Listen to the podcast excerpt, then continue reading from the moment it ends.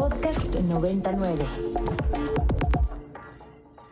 El 6 de septiembre, Ignacio Mier, coordinador de la bancada de Morena de la Cámara de Diputados, propuso una reforma para extinguir 13 de los 14 fideicomisos que el Poder Judicial tiene actualmente y que en conjunto suman más de 15 mil millones de pesos. Es necesaria vamos a revisar el presupuesto, no vamos a afectar lo que tiene que ver con impartición, al contrario. Un fideicomiso es un contrato mediante el cual una persona física o moral, como un padre de familia o una empresa, transfiere la autoridad de ciertos bienes, ya sea dinero, casas o terrenos, a una institución que normalmente es un banco que los administra y utiliza a favor de uno o más beneficiarios. El 17 de octubre, esta reforma superó su primer obstáculo, ser aprobada por la Cámara de Diputados.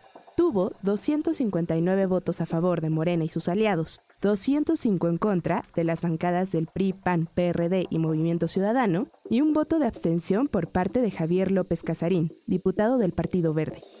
Durante esta agitada sesión, el diputado de Morena, Hamlet García, mencionó lo siguiente. Queremos una corte más humana, una corte a la que le duela la pobreza y la injusticia, una corte solidaria, una corte cercana, una corte que ame al pueblo como los legisladores de Morena amamos al pueblo, una corte sin lujos, una corte sin privilegios, una corte sin excesos, la corte que soñó Benito Juárez y que hoy piden todos los mexicanos, que viva la cuarta transformación, que viva Morena, que viva Andrés Manuel López Obrador. Diputadas de la oposición como Margarita Zavala del PAN y Olga Luz Espinosa del PRD expresaron su postura. Este dictamen viola el principio de independencia de los poderes, de la división de poderes. Esto es un atraco, un atraco a los trabajadores del Poder Judicial de la Federación y por eso se están manifestando en las calles. Hoy le traigo esta estampita de San Eberto vencedor. San Eberto vencedor, líbranos de las ocurrencias y de las malas decisiones de López Obrador. El diputado del PRD, Luis Cházaro, calificó este acto como una venganza. Es una venganza política de López Obrador contra la ministra Piña. Dos días después de que la reforma fuera aprobada en la Cámara, el jueves 19 de octubre, el Sindicato de Trabajadores del Poder Judicial convocó a los empleados sindicalizados a participar en un paro nacional que se extendió hasta el lunes 30 de octubre en protesta por la extinción de los 13 fideicomisos.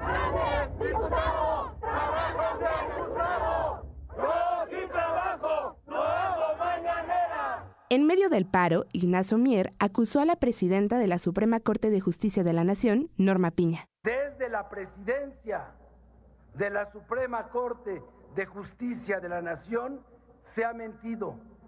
Mal hace su presidenta en intentar defender sus privilegios utilizando a los trabajadores del Poder Judicial como un escudo humano.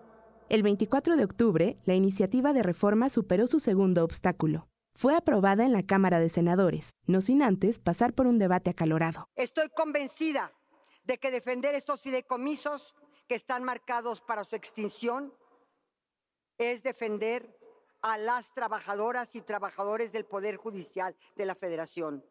Hay momentos en la vida de las personas que son definitorios. Para mí, uno de esos momentos es hoy. Como senadora de la República, votaré en contra de que desaparezcan estos fideicomisos. No quiero aplausos, pero tampoco quiero vituperios.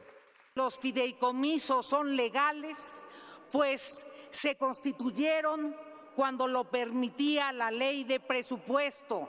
No es el manejo opaco o corrupto, porque han sido auditados recientemente y la información es pública. Es por un conflicto de poder. Y qué triste que la mayoría subordinada se subordine aún más al ejercicio de un conflicto de poder y que ese conflicto de poder disminuya la potestad de la República en donde tres poderes deben convivir con equilibrio.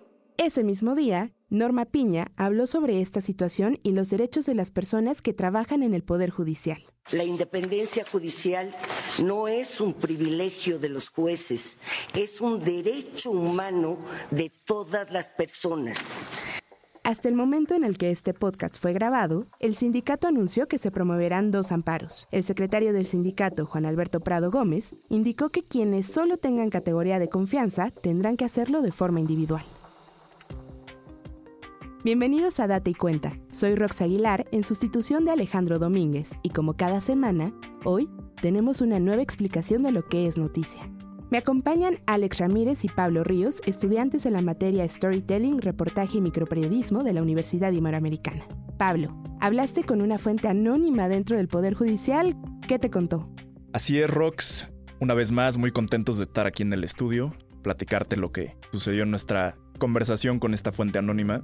Pues lo primero que sucedió en nuestra conversación es que más o menos me aclaró en un nivel un poco más técnico que lo que se ha manejado en los medios, que es un fideicomiso. Lo que me dijo básicamente es que un fideicomiso es como este fondo que debe estar compuesto por un fideicomitente, que es quien aporta el dinero en un inicio, en este caso sería el Poder Judicial, y un fiduciario, que es quien resguarda el dinero. En el caso de muchos de los fideicomisos del gobierno, tienden a ser Banobras, la Nacional Financiera o incluso bancos privados. En el caso del Poder Judicial es la Nacional Financiera, o sea, Nafinsa. Los ejecutivos de Nafinsa lo que hacen es invertir estos fondos en activos seguros como certificados de la tesorería para evitar que pierdan su valor. También Rox le pregunté cuál era en su opinión el fideicomiso que más le preocupaba por su posible extinción.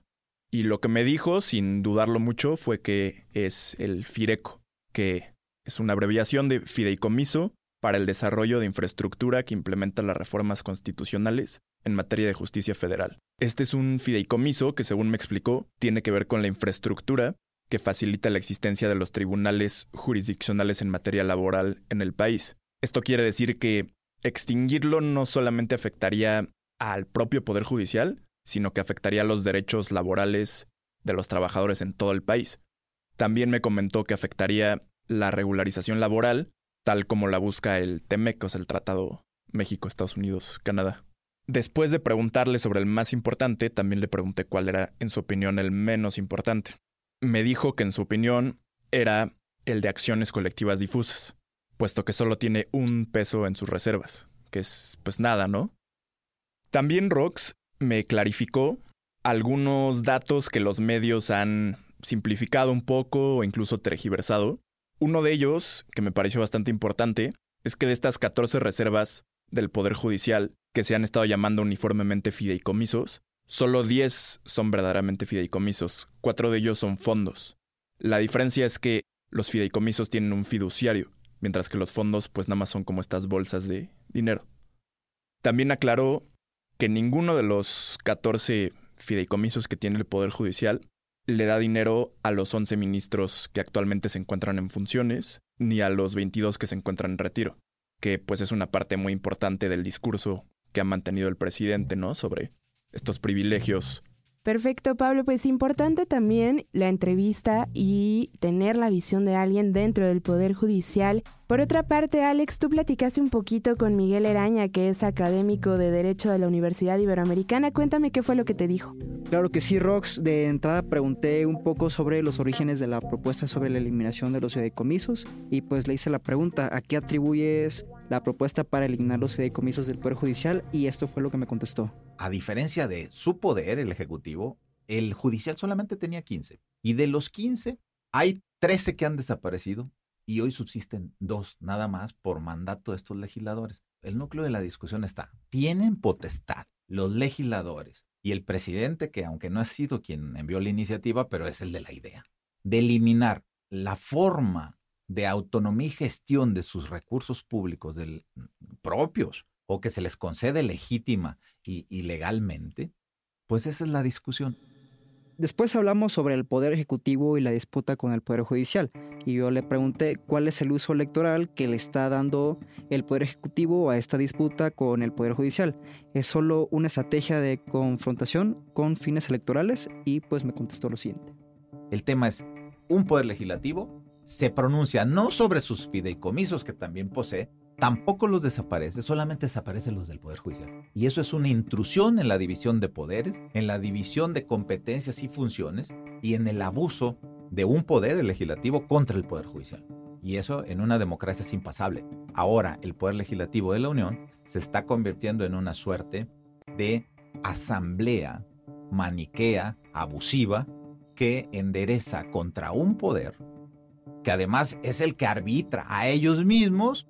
A ver, para eso es el Poder Judicial, arbitra no solo entre las relaciones conflictuales de los ciudadanos, sino especialmente se dedica a arbitrar los conflictos que hay entre los poderes públicos, porque incluso él no puede ir a ser parte de, esas, de esos conflictos, porque está inhibido, está impedido para ser, porque es el árbitro. Entonces resulta que los poderes que son arbitrados, el legislativo y el ejecutivo, están en, enderezándolo.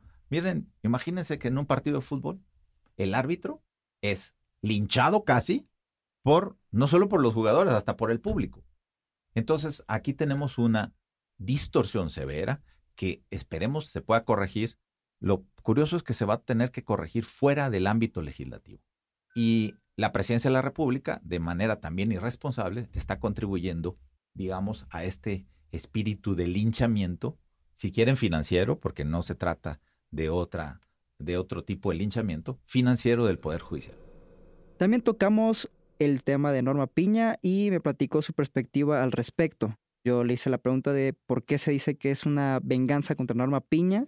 Yo insisto que eso es como una consecuencia. Ella preside la Suprema Corte de Justicia de la Nación y se ha señalado que es un tema de falta de química y de relación entre el presidente y Norma Piña. La verdad, eso es totalmente secundario.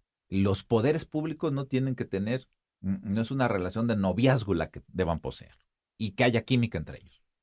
También me contó sobre cómo las declaraciones del presidente acerca de reformar el Poder Judicial tienen relación con la desaparición de los fideicomisos yo le dije que si el presidente López Obrador ha expresado su deseo de realizar una reforma constitucional al Poder Judicial, que permitiría a la ciudadanía votar por jueces, magistrados y ministros.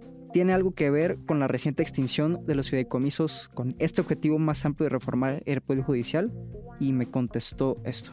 La presidencia de la República, de manera también irresponsable, está contribuyendo, digamos, a este espíritu de linchamiento, si quieren financiero, porque no se trata de, otra, de otro tipo de linchamiento financiero del Poder Judicial. Que yo esté defendiendo ahora la existencia de una parte de los fideicomisos no quiere decir que estoy a favor de ciertos abusos y disposiciones irregulares y partidas, por supuesto, intoxicadas por la falta de transparencia y la falta de rendición de cuentas que el Poder Judicial se ha tenido. Eso es otra cosa. Lo que tiene que hacer un Poder Legislativo es revisar qué está haciendo mal los poderes públicos y someterles a límites. Pero lo que no puedes hacer es que tienes una manzana, tienes mm, una tonelada de manzanas y hay 10 kilos de manzanas que están afectadas y que tienen mala pinta y algunas están podridas. Y entonces lo que vas a hacer es vaciar todo el cuarto de las manzanas a la basura. Eso no se puede hacer.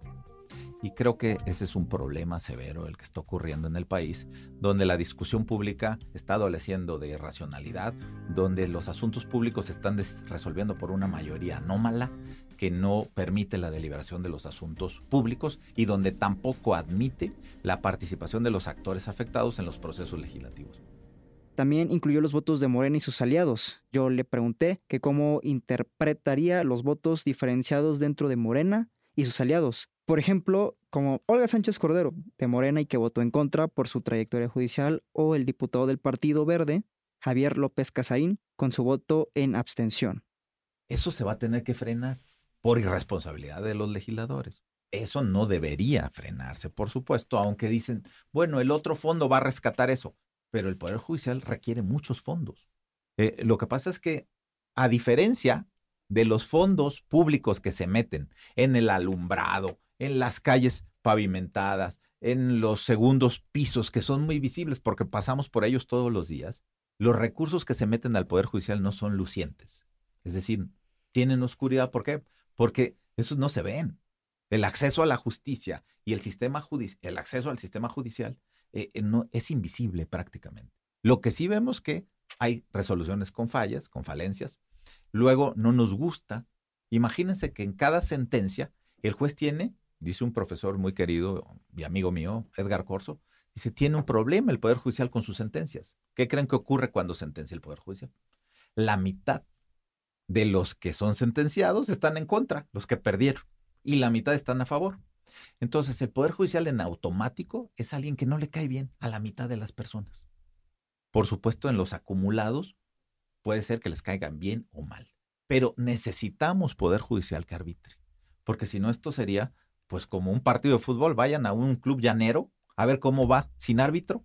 Habían de ver en qué acaban los caguamazos, los botellazos y los piquetes de ojos y de espinillazos.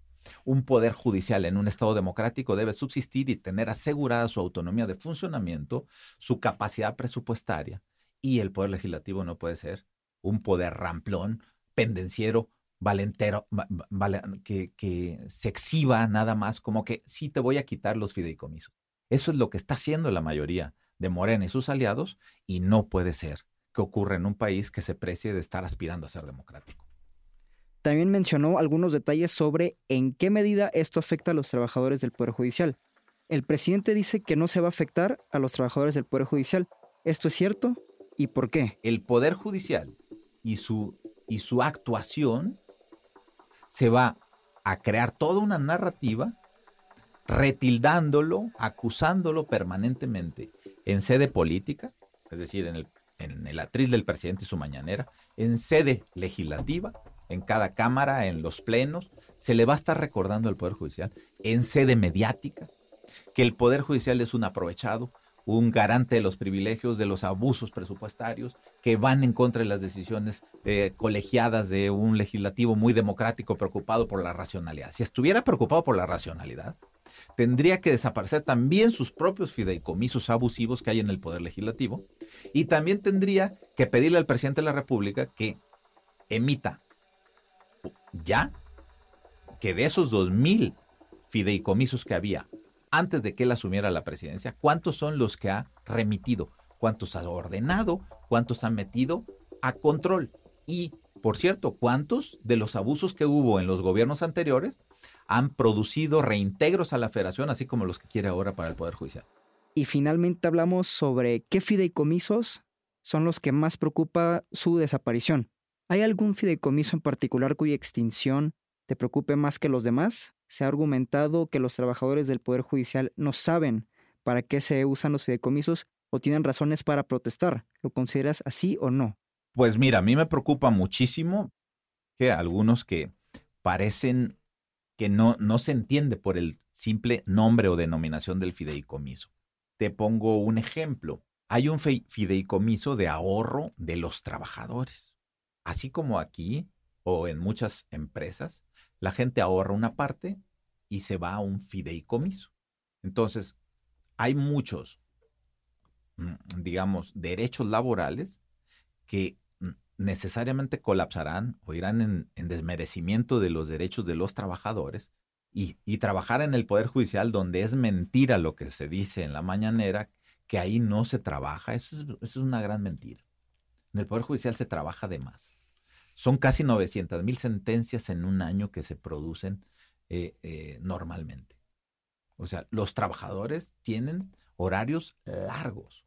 Entonces, por supuesto, hay derechos, ahorros que hacer, que van a esos fideicomisos del Poder Judicial que ahora se les va a impedir. ¿Sí? Esos son unos. Otros tienen que ver, por ejemplo, con el, el crecimiento de y expansión de juzgados de tipo laboral, eh, estructura física que se, que se va a ralentizar, se va, se va a volver más lenta, porque no va a alcanzar con los 9 mil millones que les dejan en un solo fideicomiso. Gracias por escucharnos, te invitamos a que te suscribas y califiques este episodio. Este podcast es posible gracias al equipo conformado por Alejandro Domínguez, Rox Aguilar, Leonardo Cepeda, Esther Cherem, Bruno Correa, Miranda Gómez, Mariana Hernández, Patricio Mazana, Ana Ortega, Marcela Ortiz Mena, Valentina Pulido, Alejandro Ramírez, Pablo Ríos y Paula Simón. Queremos agradecer a Daniel Maldonado y María José Álvarez de Ibero 90.9 en la información y producción de este episodio.